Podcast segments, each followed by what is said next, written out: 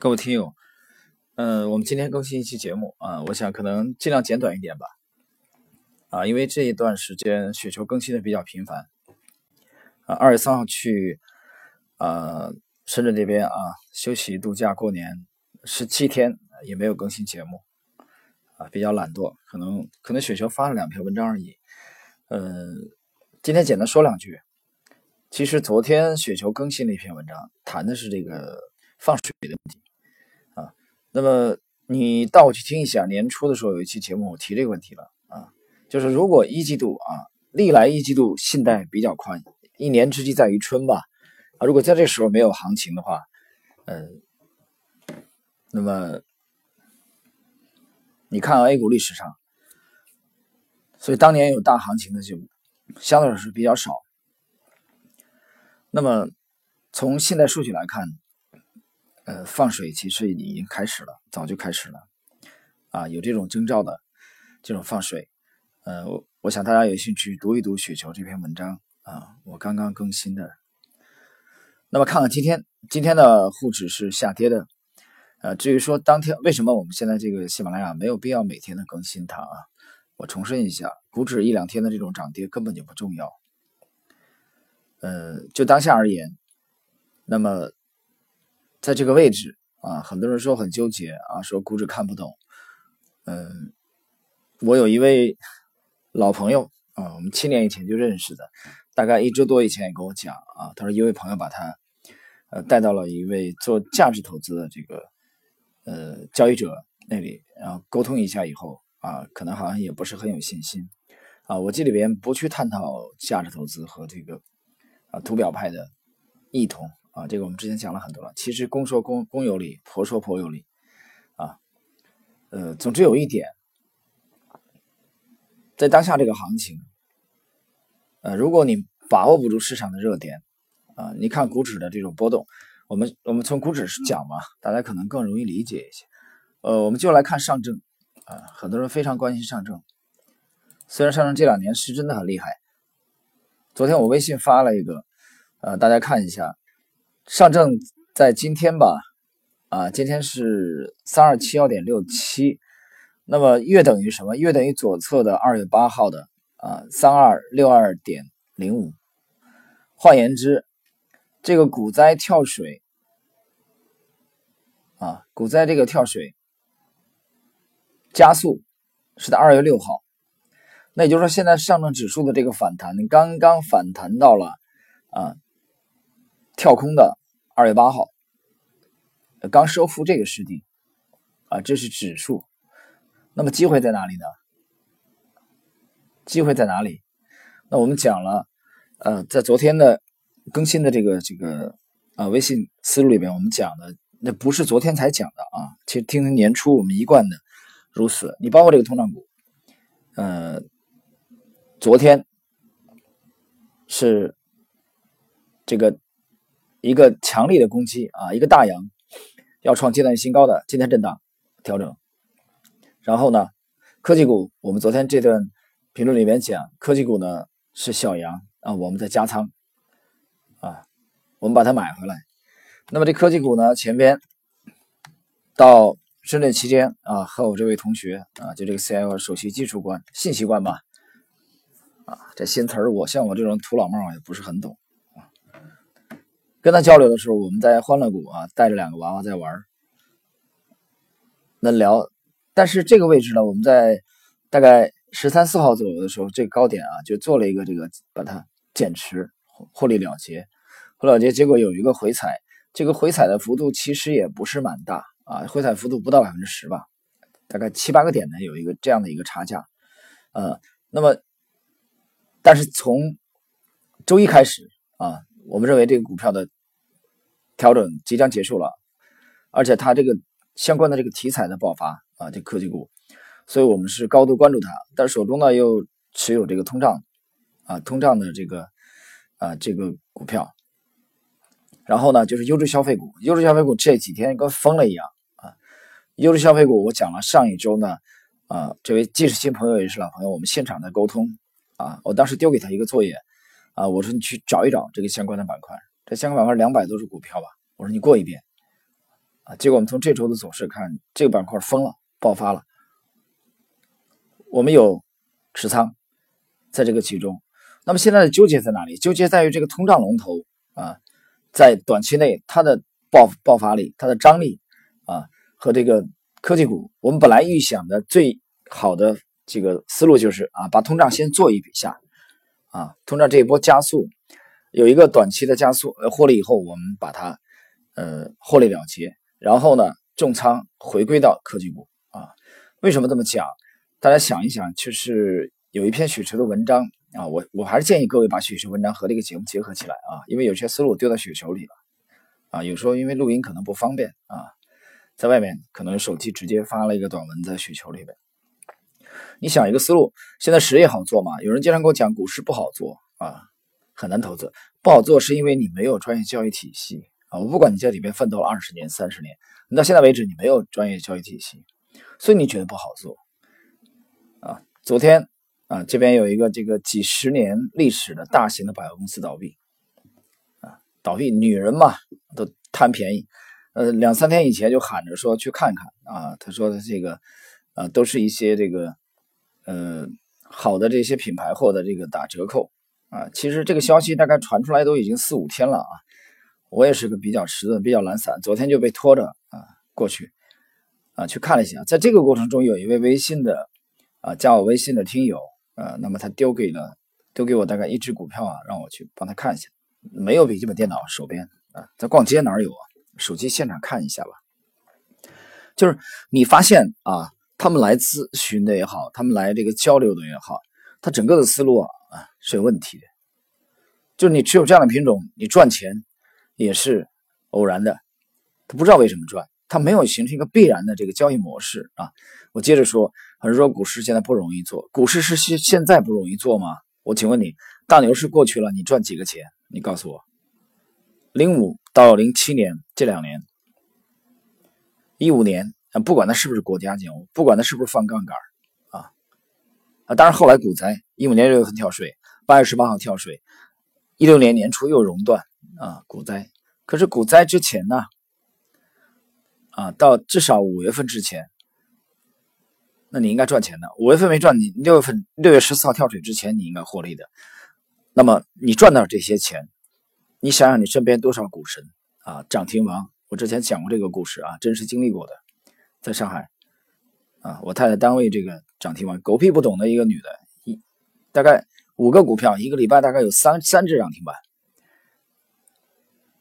啊，然后我太太还拿还拿这个事儿来跟我讲，可是最终你守住利润没有？守住没有？没有啊！不但没守住利润，绝大多数人本金都有亏回去了，这是为什么？所以你跟我讲啊，因为经济实体经济不好，所以股市也难做啊！我说这这纯粹是狗屁不通的逻辑。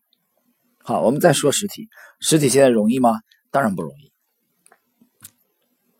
行政成本。啊，制度成本高，用工的成本很高，地租的成本也要高，房租，不是吗？我们不谈其他的，啊，我们不谈这个这个，呃，外贸的这种，啊，不谈这个购买力这个萎缩，我们就说本身的这三个因素，是不是你你我能左右的吗？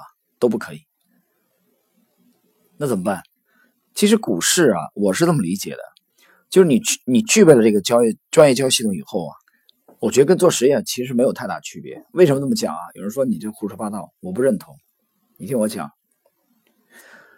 就以 Next 这个模型为例，啊，他把大量的股票给踢掉了啊。你盘面三千六百个股票，我们在某一个阶段啊，我们只去跟踪相关的这个这个题材啊，相关的这这批个股，它进入一个高增长的阶段，我们只做这个高增长阶段啊，在那个区间我们去介入它，就是股价。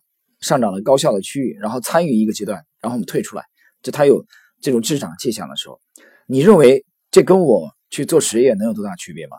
只不过我不要把这个这笔钱投到实业里面去开店啊，去雇员工啊，还要去管理啊，我还要担心啊，这小姑娘是不是怀孕了啊，要辞职啊，这个员工闹情绪了，我还要去啊开导他。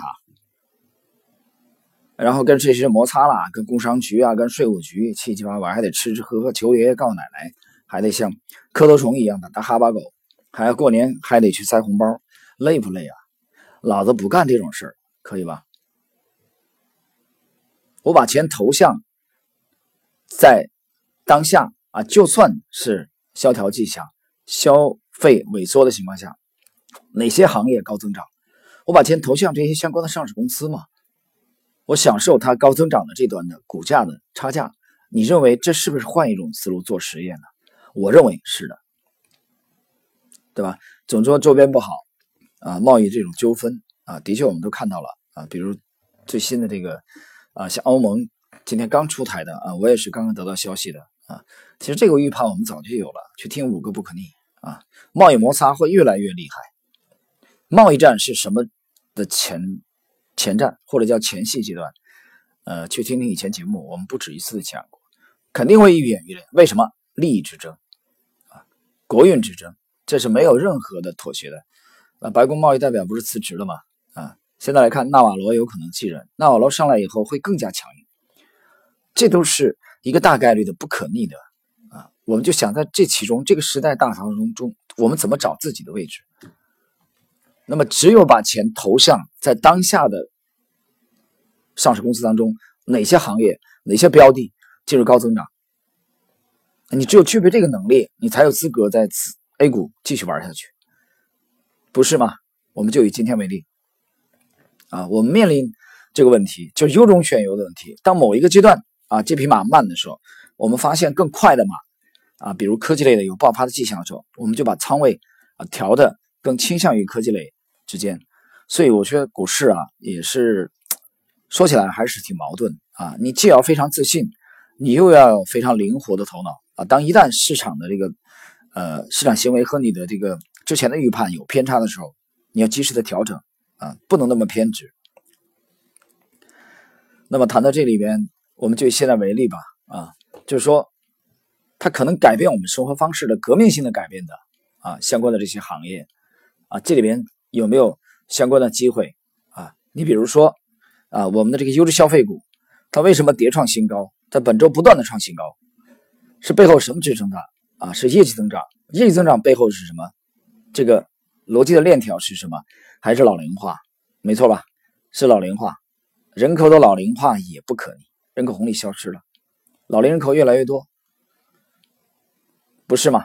但这些是从基本面啊，我们这个节目是免费的，是论道的，对吧？但是我觉得作为一个免费的节目，啊。你有空了，你听一听啊，对你或许就会有一定的思考啊。但是你说那些人想从这节目里听到第二天啊，去推荐什么股票上涨啊，那你找错地方了。随便，你可以换台，你可以去听嘛。哎，喜马拉雅里面还有很多其他可能你想要的东西，你去找吧，看看你能不能找到。那我想说的就是，无论经济萧条复苏，那么。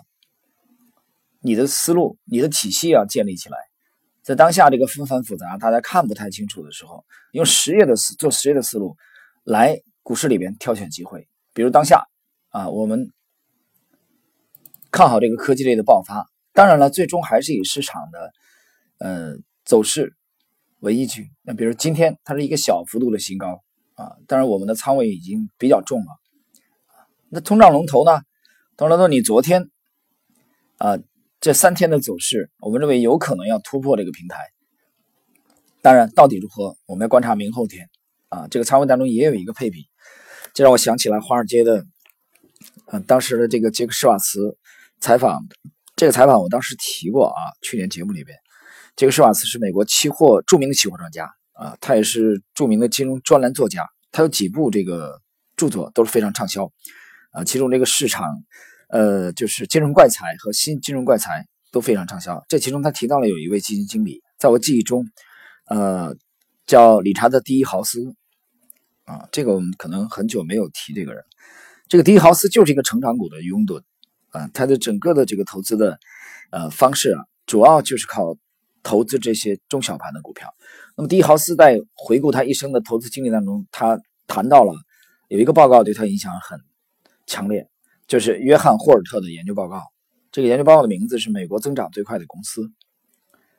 这个报告里面两点内容感染了他：第一个就是购买成长股票可以使让你达到成功；第二个，霍尔特他注重收益增长，就是说，如果一家公司长期以来收益在持续增长，那么它的股价从逻辑上会跟着跟随上涨。当然了，具体的介入的话，第一豪斯是一个典型的图表派，反而他对很多大众非常看重的这个市盈率啊，他并不是很感兴趣。有人经常讲啊，你你们这个节目是以图表为主的啊，你不关心基本面，你错了啊！我并不是不关心基本面，而是因为 Lexi 这个模型它是一个逆向的。我们先从技术面，把它从盘面三千六百只股票当中快速的把它筛选出来，随后在买进之前啊，三千五百只啊，我们需要去验证它的基本面，我们对它基本面会有一个验证。但是为什么我们第一步不用基本面验证？各位，大家想过没有？我之前讲过，基本面作为买进来说，它缺乏唯一性啊。假如说我举个例子啊，一个公司上市公司，呃，去年半年报高速增长，三季报高速增长，年报还没出来啊，再往前也是高速增长。但到底是增长几个季度啊？比如说连续三个季度高增长，股价开始爆发。还是连续五个季度，还是连续七个季度？这个东西你只能定性啊，你没法定量。怎么定量？你告诉我。就是说，有时候它只高增长了三个季度，股价就爆发了啊。有而有另外一只可能高增长了七个季度啊，它股价还没爆发，它还在震荡，还在横盘。你怎么弄？明白了吧？所以说，我们切入这个三千零。三千五百个股票的时候，我们需要把大量的我们认为在当下短期内快速上涨的几率比较小的这些股票剔除掉，所以我们需要技术面的模型啊，需要这个模型高效的踢掉盘面至少百分之九十的股票，锁定在那些当前的股价啊已经进入了上涨高效区域的，在这里边我们通过第二次筛选啊，第三次筛选我们需要结合基本面啊，比如说它基本面的这个。高增长情况，比如它毛利率情况、净资产收益率情况啊，它的净利润情况，你认为我们不看吗？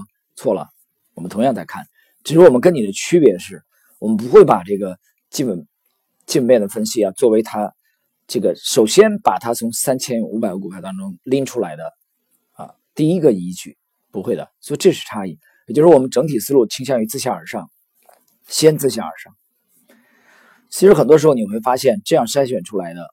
啊，当下高增长的这些标的啊板块，这些行业和你自下而上的往往是不谋而合的，异曲同工的，最终会这个趋向一致啊，只是刚开始的这个思路有差异啊，所以这点交代清楚。所以当下我经常讲，我说一八年非常好做，我们认为一八年很好做，为什么？因为它不是普涨，它是轮涨，大量的股票还是无效，少数的股票创新高，创新高再创新高。给你的账户带来收益，但是为什么你找不到，你买不到？好好思考一下，思路有问题，或买了拿不住，拿不住什么？缺乏信仰。什么来支撑你的信仰？上市公司本身的质地。我讲了，股票短期的爆发，可能完全是由资金推动的啊，可能或许跟基本面没有太大的关联，但是一个股票中长期的上涨，背后一定要有基本面的因素改观。在支撑它，啊，其实也就是它的收益啊，市场对它未来盈利预期的收益啊。我举个例子，比如说在这个呃一周以前吧，啊一周以前这位朋友来访的时候，我们现场交流的时候，我可提醒他注意山海关的事情。你看看山海关的近期的这个局势势如破竹啊，它背后会带来什么相关的连锁的反应？所以你是要有一个整体的交易体系的，没有这个整体交易体系，靠你那杆破枪啊，靠你那杆这个长矛，那个大刀，现在都已经进入了火枪的时代，都进入了机关炮的时代，机构林立啊，个人投资者在这里面怎么生存，其实是很难的，难在你的思维没有转变，好吧。呃，今天我们我想暂时就聊到这里吧。